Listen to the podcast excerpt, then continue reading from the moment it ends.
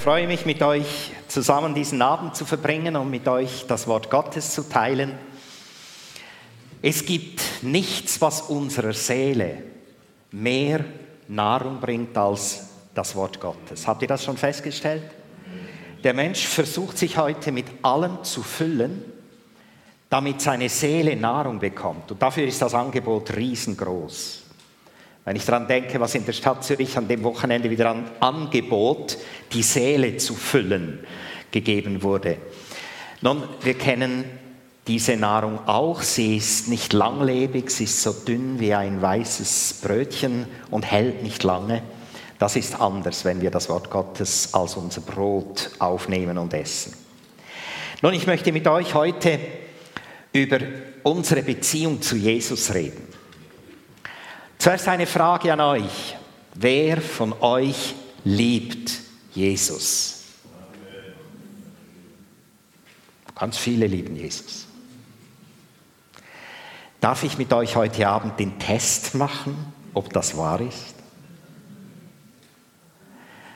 Wenn wir das Thema aus Liebe im Gehorsam leben, möchte ich euch zuerst zeigen, welche stille Revolution die letzten 30 Jahre die westliche Welt durchdrungen haben. Eine ganz große Bedrohung für die Gemeinde, das spüren wir weltweit. Aber ich möchte es euch ein, in ein paar Beispielen kurz vor Augen führen. Es gibt ja laute Revolutionen, die haben wir hinter uns. Dieses letzte halbe Jahr war geprägt von der nordafrikanischen, arabischen Revolution. Und sie ist nicht nur laut, sie ist auch sehr blutig, sie ist auch sehr, hat viele Menschenleben gekostet. Eine Revolution, die wir in Europa im westlichen Teil schon längst hinter uns haben. Man nennt das die Aufklärung, die wir hinter uns haben. Wir sind alles so vernünftige Menschen in Europa geworden und im westlichen Bereich der Welt. Aber ich möchte euch zeigen, durch welche Revolution wir gegangen sind in der westlichen Welt.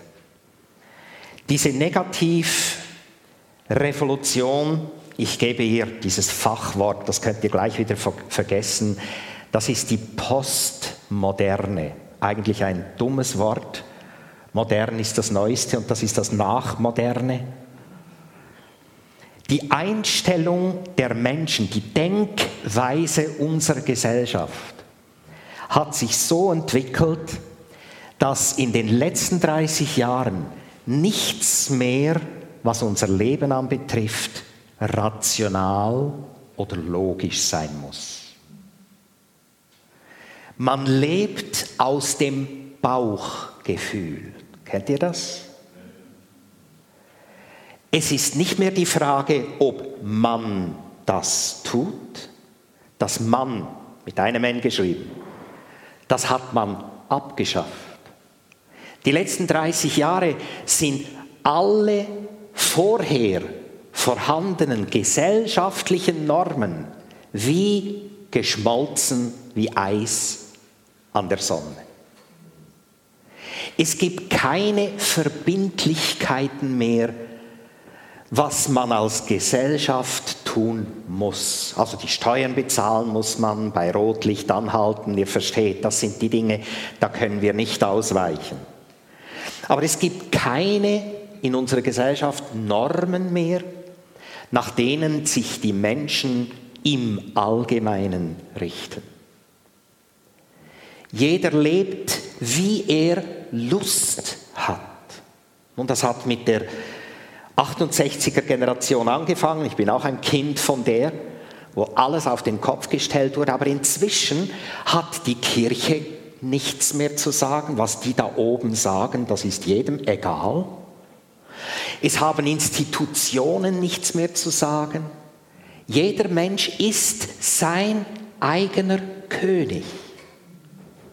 Jeder legt seine Normen fest. Es ist normal, dass die Mutter und ihre Tochter im selben Zimmer ein Kind gebären, weil die einen halt über 40 und die anderen knapp mit 20 ein Kind bekommen. Es gibt keine verbindlichen Lebensmuster mehr. Eine junge Generation wächst heran, für die es normal ist, zu tun, wozu man Lust hat. Eine ältere Generation denkt, Mai, wie kommt das noch heraus? Aber wisst ihr, die Scheidung der 70-Jährigen nimmt so zu. Menschen, die sich jahrzehntelang in einer Zeit, wo man noch dazu gestanden ist, ein Ja-Wort gegeben hatte, das löst sich auch heute auf. Das durchdringt alle Gesellschaftsschichten unserer Zeit. Und schaut, die Gemeinde Jesu ist vor dem nicht verschont.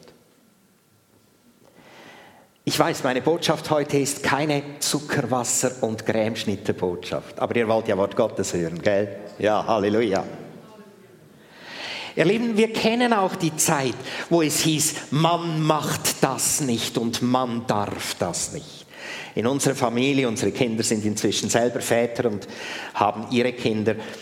Da haben wir damals schon das Mann abgeschafft. Wir haben unseren Kindern nur die Dinge gesagt, die wir begründen konnten und nicht die einfach allgemein halt irgendwie, irgendwo vorhanden waren.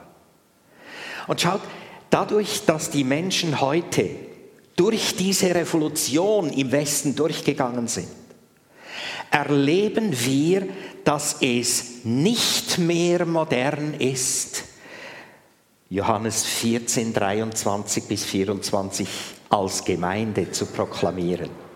Ihr könnt diesen Vers lesen, ich lese ihn. Es sind alles Texte, die aus der Übersetzung Neues Leben äh, kommen. Jesus erwiderte, wer mich liebt, wird tun, was ich sage. Ich wiederhole es. Wer mich liebt, wird tun, was ich sage. Merkt ihr, das hört sich in unserer Gesellschaft heute fast autoritär an. Ich fahre weiter. Mein Vater wird ihn lieben und wir werden zu ihm kommen und bei ihm wohnen. Wer mich nicht liebt, wird nicht tun, was ich sage. Vergesst nicht, meine Worte kommen nicht aus mir selber, sondern vom Vater, der mich gesandt hat. Geschwister, wir sind in der Zeit, die ich beschrieben habe, auch als Gemeinde in der genau gleichen Situation. Eltern, die Kinder haben, merken, wie schwierig es ist, Kindern zu sagen, was von Gott her richtig ist. Nun, es ist ein Geschenk, wenn Kinder sich früh bekehren. Ich sage euch warum. Dann passiert das, was hier steht. Dann kommt Jesus in dieses Leben hinein. Und zwar als neue Autorität. Erziehung von Kindern, die sich bekehrt haben, ist deswegen viel einfacher, weil diese neue göttliche Autorität die Hilfe ist im Herzen eines jungen Menschen, der sich grundsätzlich entschieden hat, Jesus nachzufolgen. Und ihr hört dieses Wort nachfolgen, hat bereits etwas von dem, das völlig gegen unsere Gesellschaft geht. Man folgt heute niemandem mehr nach, sondern man nimmt von dem das und von dem das und von dem das, was einem gerade so passt. Jemandem sich zu unterordnen, ist etwas, was in dieser Zeit, in der wir leben, absolut neben dem gesellschaftlichen Strom läuft. Nun, die Bibel, die hat sich nicht verändert, die wird sich auch nie anpassen, weil es das Einzige ist, was Wahrheit ist. Und Jesus sagt hier, wer mich liebt, und darum fragte ich euch vorhin, wer von euch liebt Jesus? Das ist nur der Test. Wird tun, was ich will. Wer sich für Jesus entscheidet, der fragt nicht mehr, darf ich das? Das ist falsch diese Frage ist falsch gestellt. Sondern diese Menschen fragen, was kann ich tun, was Jesus gefällt? Diese Frage stellen sich auch heute ganz viele Christen nicht mehr. Ganz viele Christen leben so, dass sie sich so die guten Dinge von Jesus, die segnend und schön sind und ermutigend sind, rauspflücken. Aber bitte Herr, so, sobald es Worte wie Gehorsam gibt, dann dann wird es schwierig. Das, das ist dann nicht mehr so ganz meine Linie. Da bin ich dann eher ein bisschen liberaler. Dann bin ich dann eher so, dass ich sage, ja weißt du, ich bin da halt noch ein bisschen anders. Das ist für mich nicht ganz so. Merkt ihr, es ist eine Frage unserer Beziehung zu Jesus. Es ist eine Frage unserer Liebe zu Jesus. Ich frage solche Menschen immer einfach nur diese Frage, wie sehr liebst du Jesus? Und ich mache euch ein ganz verständliches menschliches Beispiel. Als ich meine Frau kennenlernte, da haben meine Eltern mir gesagt, du tust Dinge, worüber wir uns wundern. Kennt ihr das? Verliebte machen verrückte Dinge. Das ist nicht mehr vernünftig. Ich meine, klar, es ist ja wunderschön, 20 Rosen zu schenken auf den 20. Das gehört sich auch. Aber ich glaube, ich habe noch nie so einen teuren Blumenstrauß gekauft wie damals. Oder noch schnell abends über den Jura fräsen nach Aarburg von Frick im Fricktal, wo ich Unterricht gab als Lehrer. Nur weil ich ihr noch was bringen musste, hätte man ja nächstes Wochenende tun können. Versteht ihr? Die Liebe zu einem Menschen drückt sich aus, wird sichtbar. Und das war nicht eine Frage, muss ich jetzt noch nach Aarburg fahren von Frick, sondern das war mein Herzenswunsch. Und diese Dimension ist ja nur eine menschliche. Wie viel höher ist die Dimension zwischen uns und Gott? Nun, der Charakter dieser Liebe zu Jesus ist der, dass ein Christ das tun möchte, was Jesus gefällt. Das ist eine Grundhaltung der Liebesbeziehung zu Jesus. Und ich spüre, dass Menschen, die zum Glauben kommen, hier oft zuerst einen Weg innerlich gehen müssen, weil ihre Denkart absolut nicht dem bisher entsprochen hat. Und nun erleben sie, wie in ihr Herz hinein Liebe zu Jesus kommt. Warum? Weil Jesus ihnen ihre Schuld vergeben hat. Das ist mal das Erste. Brüder und Schwestern, wer von uns ist dankbar, dass Jesus unsere Schuld getragen hat am Kreuz? Darf ich mal die Hände sehen? Halleluja. Versteht ihr, das hat niemand sonst für uns gemacht. Und wenn für dich mal jemand die Rechnungen bezahlt hat, dann war das nur temporär, aber wahrscheinlich kaum lebenslang. Jesus hat das aber für unser ganzes Leben getan. Und es gilt für jeden Tag neu. Versteht ihr? Es gibt für diese Liebe einen Grund. Es gibt einen Ursprung. Und dieser Ursprung, den lese ich euch in Johannes 3,16. Könnt ihr ja auswendig, gell?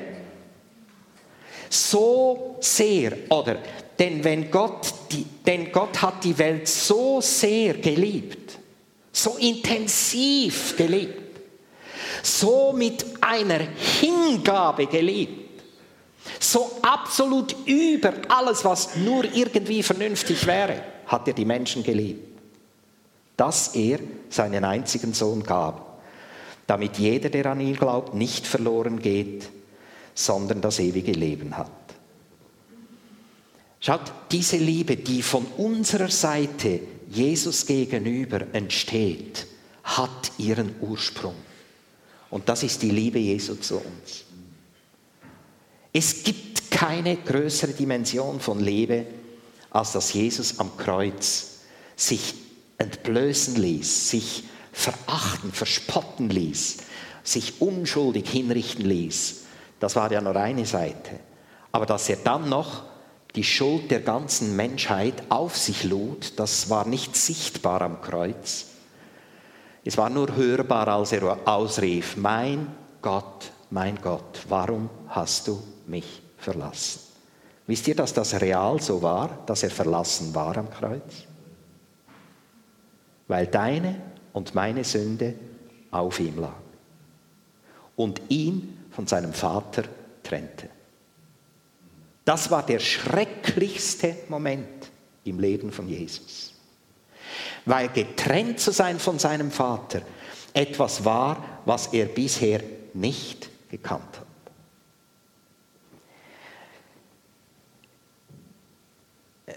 Ich hatte Mühe, als ich zum ersten Mal den Jesus-Film sah, den Kinofilm, der relativ brutal ist, äh, The Passion. Aber das sind nur die äußeren Brutalität. Geschwister, was muss das gewesen sein, als Jesus in diesem Moment, ich zähle mal ein paar Dinge auf, für alle Taten der römischen Kaiser verantwortlich gemacht wurde, obwohl die sich nicht bekehrt haben. Für alle Taten von Hitler und Mussolini verantwortlich gemacht wurde. Jesus starb für all diese Taten. Er war in diesem Moment vom Vater her der Schuldige schlimmer als Hitler. Ich hoffe, dass uns das bewusst ist. Was dort am Kreuz geschah, war eben nicht einfach nur ein Leiden. Viele andere sind auch am Kreuz gestorben, ohne dass sie die Sünden der Menschheit trugen im römischen Reich. Aber in diesem Moment war alles auf ihm, auch von den Menschen, die sich nie bekehren würden, war alle Schuld der Menschheit auf Jesus. Ich glaube, wir brauchen die Sicht aufs Kreuz immer wieder, damit uns bewusst wird, warum wir Jesus nachfolgen, warum wir Jesus lieben. Wir haben nicht einfach eine schöne Religion, sondern wir haben eine tiefe, tiefe Betroffenheit, dass wegen unserer Schuld Jesus am Kreuz hing und starb. Und nur aus dieser inneren Betroffenheit heraus kann diese Liebe in unserem Herzen uns überwinden, dass wir selber zu Menschen werden, die sagen, Herr, aus Liebe zu dir möchte ich dir gehorsam folgen. Liebe ist die stärkste Motivation. Ich habe das vorhin in diesem Beispiel euch gesagt. Jesus erklärt uns, weshalb eine unmoralische Frau seine Füße mit ihren Tränen und gewaschen und mit ihren Haaren getrocknet hat. Ich lese euch das in Lukas 7, 47. Ich sage dir, ihre Sünden, und es sind viele, sind vergeben. Und jetzt kommt's. Deshalb hat sie mir viel Liebe erwiesen. Deshalb. Als die Jünger sich wunderten, warum diese Frau das macht, sagt er ihnen, das hat einen Grund. Ihr wurde viel vergeben. Und nun könnte man sagen, ja, wer sich jung bekehrt und noch nicht viel gesündigt hat, hat eine kleine Liebe zu Jesus. Nein, das ist nicht so. All unsere Schuld, egal wie viel, ist zu groß, als dass wir sie selber hätten abtragen können. Von daher gibt es keine kleine Schuld, die nicht schwer lasten würde. Ich habe mich mit elf Jahren bekehrt. Es war ein Lager. Paul, ich weiß nicht, ob du damals auch auf dem Pizzol dabei warst. Ich weiß, ich habe geheult über meine Sünden. Wisst ihr, ich war ein ganz braver Junge. Aber ich wusste, ich bin verloren. Ich wusste, ich bin verloren. Und ich habe gespürt, was von mir ging, als ich Jesus meine Schuld brachte. Also man muss nicht zuerst ein Verbrecher sein, bevor man viel Schuld empfinden kann.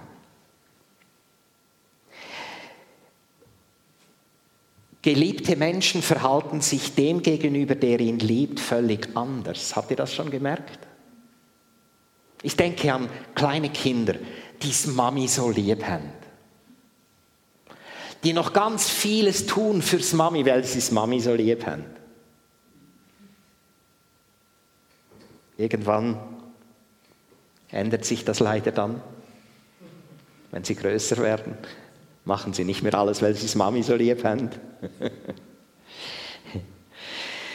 Und jetzt kommt ein nächster Punkt. Ihr merkt, es wird immer stärker.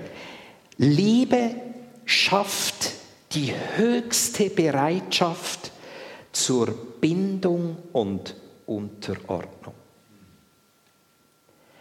Nichts schafft eine so hohe Bereitschaft zur Bindung und zur Unterordnung wie Liebe. Wenn ein Ehepaar sich liebt, wirklich liebt, dann bindet es sich lebenslang aneinander. Es ist eine Frage der Liebe, ob das lebenslang geschieht. Und dass in vielen Ehen mit der Zeit die Liebe am Erlöschen ist, das ist auch der Grund, warum diese Menschen keine Quelle der Liebe haben, um die Liebe zu erneuern. Ich bin so dankbar. Ich muss immer meine Frau fragen, wie lange wir verheiratet sind. 36. Jetzt egal, im August. Ja, danke vielmals. Sie ist im Rechnen besser als ich. Ihr Lieben, wenn wir unsere Ehe heute betrachten, muss ich sagen, wir haben eine Qualität, weil wir in der Liebe Jesu uns die Liebe, die Quelle holen, die so hoch ist wie viele nach drei Jahren nicht in ihrer Ehe. Ich kann das aus Überzeugung sagen, weil wir dazu etwas tun. Versteht ihr?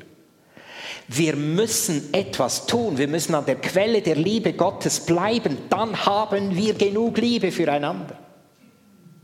Und dann kann man auch 80 werden und sich immer noch lieben.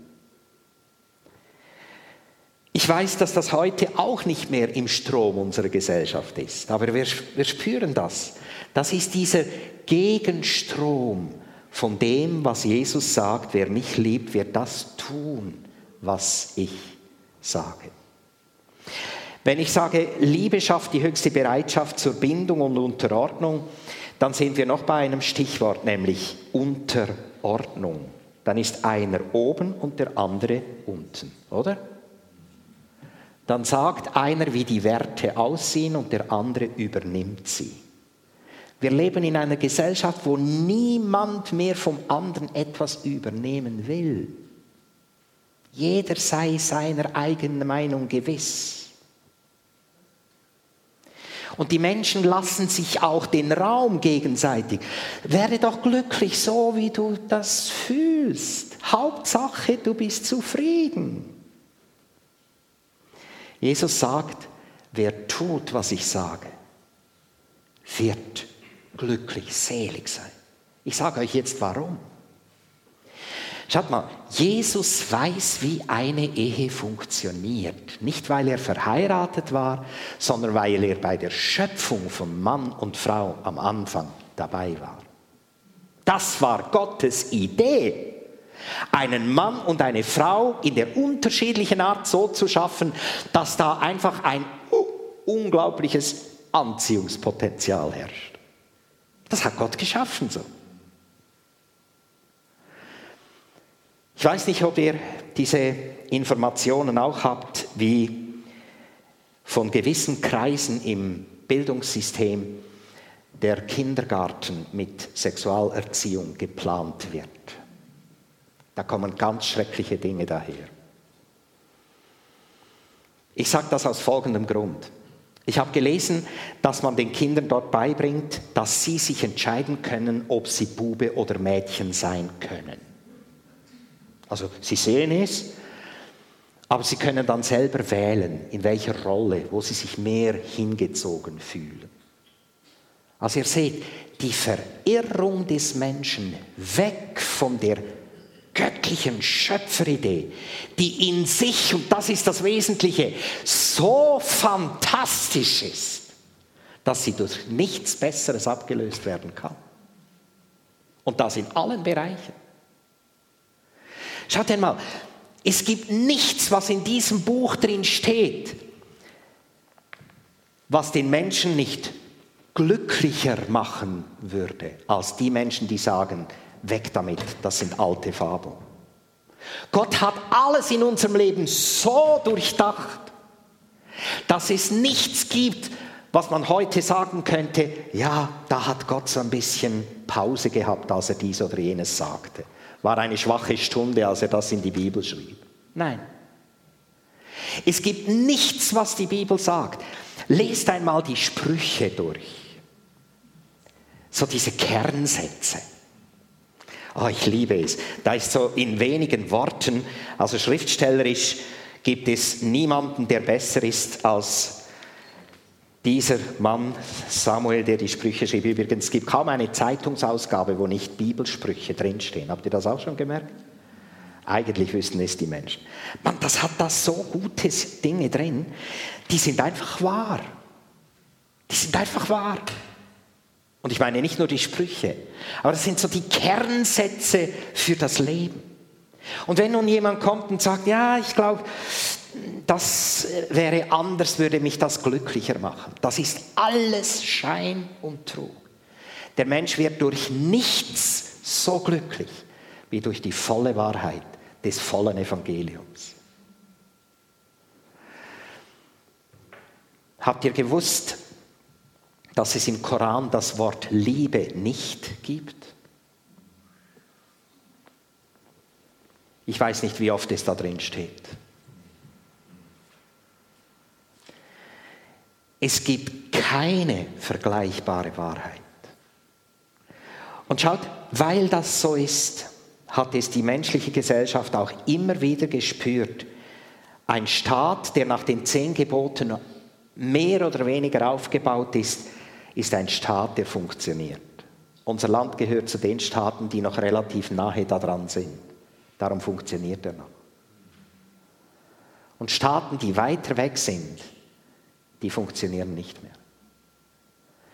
Ich sage das auch nicht aus politischen Gründen, versteht ihr? Mir geht es nur darum, dass wir verstehen, würden sich die Menschen zurückbewegen, und ich sage das nun zur Gemeinde Jesu, zu allen den Worten, die da drin stehen, dann würden wir uns neu in die Beziehung zu Jesus aus Liebe, nicht weil ich muss, sondern aus Liebe hineinbewegen.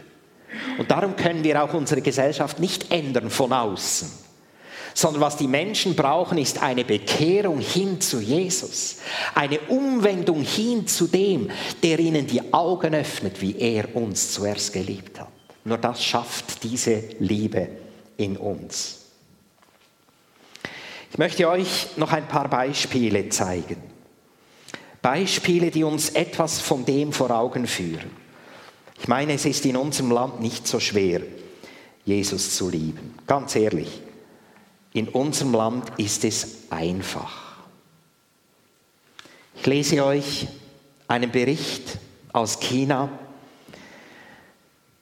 wo das Evangelium im Moment Millionen von Menschen zum Glauben geführt hat. Die chinesische Regierung kann nicht mehr das ausklammern, dass es im Untergrund eine riesige, explosiv wachsende Schar von Christen gibt. Ein Beispiel. Fünf Hausgemeindeleiter wurden verhaftet und anschließend während des Verhörs fürchterlich gefoltert. Sie wurden alle zusammen zu mehreren Jahren Arbeitslager verurteilt. Das heißt, sie müssen nun sieben Tage in der Woche und zwölf Stunden am Tag also rund um die Uhr. Von 6 Uhr morgens bis 6 Uhr abends im Bergwerk auf erbärmliche Art und Weise ihre Strafe abbüßen, weil sie Gottesdienst hielten. Diese Gruppe von Hausgemeindeleitern will nicht, dass man für ihre Freilassung beten soll. Zuerst bitten sie darum, dass der Geist der Herrlichkeit Gottes über sie kommen möge und auf ihnen ruhen bleibe. Das hat mich einfach berührt, als ich das gelesen habe.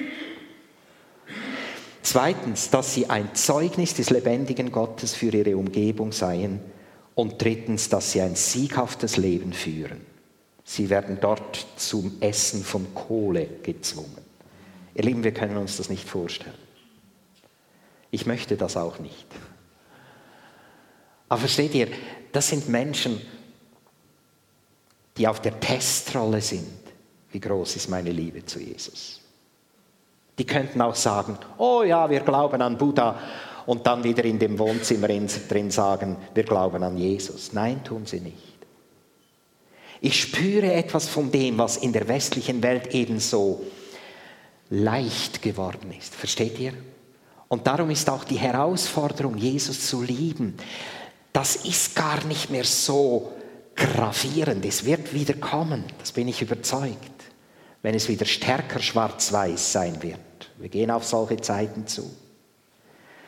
Aber ich bin dankbar für unser Land und ich freue mich über alle Freiheiten, die wir haben.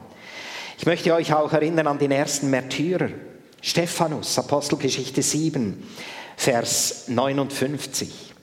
Während sie ihn steinigten, betete Stephanus, Herr, Herr Jesus, nimm meinen Geist auf. Und kniend rief er, und jetzt hört mal, was dieser Mann ruft, zu denen oder für die, die ihn steinigen. Herr, rechne ihnen diese Sünde nicht an. Er wusste, dass sie nicht wissen, was sie tun. Und mit diesen Worten starb er. Ich weiß nicht, ob ihr in Zürich schon einmal am Keeufer gewesen seid, wo die Täuferplatte eingelegt ist. Eine Denkmalplatte am Gehufer, wenn ihr vom Bahnhof her dem Uferweg entlang geht, See auf zum See hoch. Vom Bahnhof zum See, ganz dem Ufer entlang. Dann kommt ihr bei einer Kehlmauer an eine etwa ein Meter auf 50 Zentimeter große eingegossene Platte. Dort wird erinnert daran, wie die ersten, die sich taufen ließen nach der Reformation, wie die ersten Täufer hingerichtet worden sind, weil sie sich taufen ließen. Es war am 5. Januar 1527, als dort Felix Manz mit fünf seiner Brüder, also geistlichen Brüdern, Hände auf den Rücken gebunden, aus dem Schiff in die eiskalte Limmat, es war Januar, geworfen wurde und als erste Täufer dort ersäuft wurden. Wenn ich daran denke, wenn heute jemand sagt, ja weißt du, wenn ich mich taufen lasse, ich weiß nicht, meine Oma, die ist katholisch und die würde das nicht verstehen. Und wenn ich dann solche Dinge höre, dann schicke ich die Menschen mal dort zur Täuferplatte. Sie sollen sich das mal ansehen. Ihr wisst ja, in Bäretswil, das ist nicht so weit von hier, kennt ihr die Höhlen, die Täuferhöhlen? Die Vorfahren von meiner Frau, sie war eine Spörri haben sich dort zum Gottesdienst getroffen. Die sind auch hier verfolgt worden noch, bis dann in der Schweiz die Freiheit kam. Es ist gut, wenn wir uns an solche Dinge wieder einmal erinnern. Einfach weil es Menschen waren, die uns vorausgegangen sind im Beweis, dass sie nicht fragen, was kann ich noch tun, dass ich in den Himmel komme so gerade, sondern die sagten, Herr, ich will tun, was du willst. Und sie ließen sich taufen. Sollte jemand da sein, der sich noch nicht hat taufen lassen, du wirst sicher bei der nächsten Taufe dabei sein. Gehorsam aus Liebe. Was bedeutet das letztlich? Es bedeutet, dass ich das liebe, und das ist eine Entscheidung des Herzens, dass ich das liebe, das zu tun, was Gott gefällt. Das heißt, bereit zu sein, seine eigene Lebensphilosophie dem Worte Gottes vollumfänglich zu unterstellen. Wenn ich die Bergpredigt lese, dann stehen hier Umkehrungen von dem, was man heute glaubt. Glückselig ist wer. Und wenn ihr das so lest, dann kommt uns hier so etwas entgegen, was die Gesellschaft lächelnd beiseite schiebt. Brüder und Schwestern, lest eure Bibel doch mal einfach auf das hin und sagt, Herr, ich liebe dich. Wo möchtest du, dass ich mein Leben, meine Einstellung, meine Denkweise verändere? Ich liebe dich. Und aus Liebe zu dir möchte ich das tun, was du sagst. Wir hatten damals bei uns im Aargau, nicht weit von da, wo wir wohnten, eine Gemeinde, da hat der Pastor an einem Sonntag auf der Kanzel gesagt, ich würde auch Homosexuelle trauen. also eine Eheschließung machen. Als er das sagte, haben alle in der Gemeinde, die sich dem Bibelwort innerlich verpflichtet haben, die Gemeinde verlassen. Haben eine neue Gemeinde angefangen, die blüht. Warum blüht sie? Weil die Menschen sich in Liebe zu Jesus diesem Wort verpflichtet haben. Ich möchte das auch allen Leitern in der Gemeinde sagen. Habt keine Angst vor dieser Konsequenz. Weltweit wachsen die Gemeinden, die sich so unter das Wort Gottes stellen. Weltweit. Und alle anderen leben im Krebsgang, auch in der Schweiz. Und ich möchte euch auch Mut machen, wo Entscheidungen vielleicht einmal menschlich gesehen, wir leben ja in einer Gesellschaft, wo man keinem mehr etwas verwehrt, versteht ihr? Es gibt Menschen, die zu mir kommen, die traue ich nicht.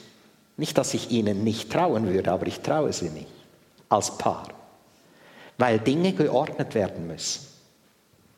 Und heute haben wir eine Multikulti-Gesellschaft, wo der Mensch überall quer durch in verschiedensten Beziehungen lebt. Und ich freue mich über die. Ich denke an das junge oder mittlere, ist nicht mehr ganz so jung, sind gegen 40, Paar, das bei uns in den Grundkurs gekommen ist. Sie haben sich bekehrt in dieser Zeit. Während dem Grundkurs bekehrt erleben wir selten, sonst kommen sie in den Grundkurs, nachdem sie sich bekehrt haben. Und diese zwei haben sich gefunden. Sie war früher verheiratet. Er hatte auch seine Beziehungen, sitzen im Grundkurs und hören einfach so die Grundwahrheiten der Bibel, sind unglaublich aufmerksam. Und am Ende des Kurses sagen sie uns, wir wollen uns jetzt noch nicht taufen lassen, wir haben noch ein paar Dinge zu ordnen. Dann sind sie abgetaucht für ein Vierteljahr. In der Zeit haben sie eine neue Wohnung genommen, haben sich angemeldet zum Heiraten, haben alle ihre Verhältnisse geordnet. Nun habe ich vor etwa drei Wochen ein Telefon bekommen und sie sagten mir, wir sind zivil verheiratet, wir möchten noch gesegnet werden von dir. Und ich spüre, wie diese zwei Menschen, sie stehen im Berufsleben an gehobener Stellung, erkannt haben, was es bedeutet, ein Leben in der Nachfolge Jesu zu führen. Wir sagen ihnen nicht eine Liste, jetzt musst du das, jetzt musst du das, jetzt musst du das sondern es beginnt da, wo die Liebe zu Jesus in einem Herzen lebendig werden muss. Versteht ihr? Und das kann man nicht machen. Aber dahin können wir die Menschen führen. Und wenn das geschieht, dann werden sie aufhören, Rebellen zu sein. Rebellion ist das Gegenteil von Gehorsam. Sie werden aufhören, sich zu wehren gegen Dinge oder sagen dann nicht mehr, ja, in der Pfimi da in Uster, da muss man, pünktli, pünktli, pünktli. Wenn das jemand sagt, bei uns im CZB, dann sage ich, du, äh, hast du schon die Bibel gelesen? Wir verkündigen nichts anderes als das Wort Gottes. Es geht nicht um unsere Gemeinde, es geht um das Wort Gottes. Wir verkündigen Christus, der für uns gestorben ist, der deshalb einen Anspruch hat an unser Leben, dass wir im Gehorsam aus Liebe zu ihm leben. Und ich denke noch an ein letztes. Liebe drückt sich dann auch aus. Wenn du Jesus liebst, dann wirst du gerne diesem Geliebten gegenüber das ausdrücken. Schaut, Menschen, die Jesus lieben, beten ihn gerne an. Menschen, die Jesus lieben, sagen ihm das gerne. Mir ist es eine Lust, meiner Frau, zu sagen, Schatz, ich liebe dich. Es ist für mich etwas von dem, was ein Herzensbedürfnis ist. Das Zweite, Liebe drückt sich aus in Schritten, die Jesus uns gesagt hat. Zum Beispiel, lass dich taufen, wenn du mir nachfolgen willst. Das wird heute auch von so manchen Menschen, wenn sie zum Glauben kommen, irgendwo in Frage gestellt. Es gibt keine Ausnahme außer dem Schächer am Kreuz, der es nicht mehr konnte, für diese Wahrheit? Keine. Ich hatte damals in St. Gallen, wo wir den Dienst anfingen, einen Mann weit über die 80. Der hat sich bekehrt und dann sagte er, er möchte sich taufen lassen. Und drei Tage vor der Taufe ruft er mich an und sagt, ich glaube, ich muss die Taufe absagen. Ich sage, weshalb? Ja, weißt du, Peter, die Haare, die ich habe, sind nicht die echten. Und dann sagte ich ihm, weißt du, dafür gibt es, ja, und er, er, er sagte dann, ich schäme mich so ohne Haare vor die Menschen zu stehen. Er war sich gewohnt mit Haaren auf dem Kopf, die Menschen kannten ihn nur so. Dann haben wir eine Badehaube gesucht, die da passend war auf, die, auf dieses Haupt und dieser weit über 80-jährige Mann hat sich taufen lassen. Wir haben unlängst bei uns in der Gemeinde jemanden getauft, der im Rollstuhl ist, der nicht gehen kann. Und diese Person sagte, das ist für mich kein Hindernis, ich will mich taufen lassen. Haben diese Frau getauft, das geht gut, kann man auch, wir tragen die Menschen ins Wasser und wieder aus. Ihr Lieben, Menschen, die Jesus lieben, die wollen tun, was Jesus sagt. Daran misst sich unsere Liebe. Es misst sich auch daran, dass ich dann zu dem gerne stehe, den ich liebe. Ich bin stolz auf meine Frau. Ich erzähle gerne von ihr. Wenn du Jesus liebst, bist du auch stolz auf ihn. Ist es etwas, was dir peinlich ist? Oder ist es etwas, worüber du stolz bist? Wenn du ihn liebst, bist du stolz auf ihn. Der hat mir mein Leben geschenkt. Merkt ihr, Liebe drückt sich aus. Man kann Liebe nicht einfach so ein bisschen verstecken, sonst ist es nicht Liebe. Und noch etwas, was die Gemeinde letztlich betrifft. Wenn ich Jesus liebe, liebe ich auch seinen Leib, nicht nur den Kopf. Ich liebe den Leib, denn der ist Jesus. Alle, die ihr euch bekehrt habt, seid ein Stück vom Leib Jesu. Und dem zu dienen ist etwas Lustvolles. Versteht ihr? Dem zu dienen ist etwas Lustvolles. Ich sage das aus langjähriger Überzeugung. Unser Leben wäre nicht so reich, hätten wir nicht dieses Lebensprinzip verfolgt. Und ich möchte euch Mut machen, Geschwister, heute. Lasst eure Liebe einfach wieder mal stärker sichtbar werden. Lasst sie sichtbar werden, hörbar werden. Nicht nur im Gebet zu Jesus, sondern auch zum Leib zu seinen Händen und Füßen, zu seinem ganzen Leib. Das sind wir, du und ich. Und wenn deine Liebe zu Jesus heute auf die Testrolle gestellt wurde, dann sage ich dir, erneuere sie doch heute. Erneuere sie. Wie kann man das? Liebe erneuert man, indem man es bekennt mit unseren Worten. Ich habe nicht nur Susi geliebt, sondern ich habe auch gesagt, ich will dich heiraten. Ich werde zu dir stehen in guten wie in schlechten Tagen. Und wir hatten ganz viele gesundheitlich schlechte Tage. Aber das war eine Lust. Sie zu mir und ich zu ihr. Schaut, bei Jesus ist es auch so. Wir haben nicht immer die Erhörung aller unserer Gebetswünsche. Oder gibt es jemanden da, der sagen kann, bei mir ist das so? Nein, ist auch nicht nötig. Jesus weiß nämlich schon, was uns gut tut und was nicht.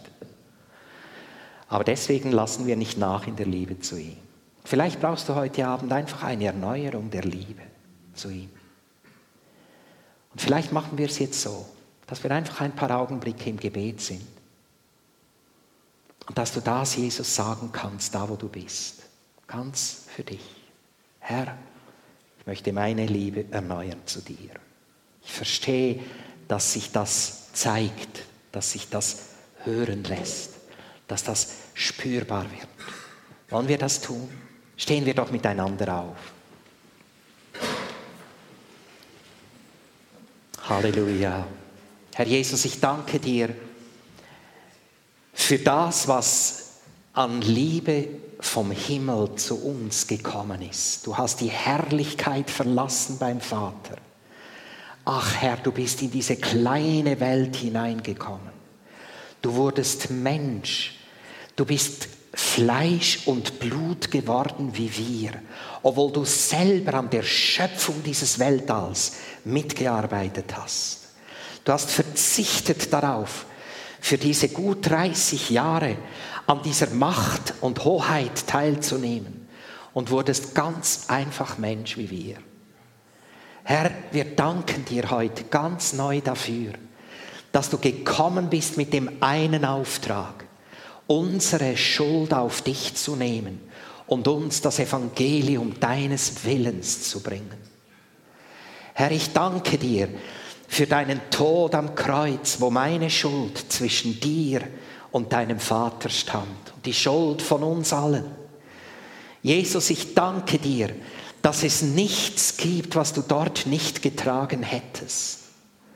Und ich erhebe deinen wunderbaren Namen, dass du das getan hast ohne Vorwürfe. Im Gegenteil, dass du in Liebe uns das angeboten hast und dass deine Liebe unser Herz überzeugt hat, Herr. Dass dein, deine Liebe unser Herz gewonnen hat, Herr.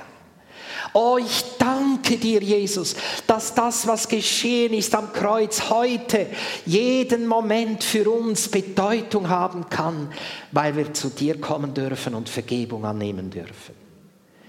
Und Herr, wir möchten dir neu sagen heute Abend, nimm du unser Leben hin. Nimm es hin, Herr. Herr, wir geben es, auch da, wo wir es wieder selber in die Hand genommen haben, geben wir es dir. Wir möchten es bekennen heute Abend. Dein Wort ist das Beste, was es gibt als Lebensrezept, Herr. Es gibt nichts, das wichtiger wäre, nichts, das wertvoller und nichts, das besser funktionieren würde als dein Wort, Herr. Oh Gott, ich danke dir für deine wunderbare Wahrheit. Danke, Herr, dass sie befreiend wirkt. Danke, Herr, dass sie uns von dem abnabelt, was der Teufel mit uns vorhatte und hineinversetzt in deine göttlichen guten Pläne für unser Leben. Herr, lass uns neu erkennen, wie gut diese Pläne sind für unser Leben, die du hast. Oh Herr, wir möchten dir neu unsere Liebe bekennen. Wir möchten dir neu sagen, ich liebe dich, Jesus. Ich liebe dich. Und wir möchten es dir auch zeigen durch unser Leben, das ein Ausdruck sein soll von der Liebe zu dir. Herr, ich danke dir für dieses unfassbare Maß an Liebe zu uns. Lass es unsere Herzen bewegen, Herr. Lass es hier uns als Gemeinde bewegen, Herr. Lass es uns im Dienst bewegen.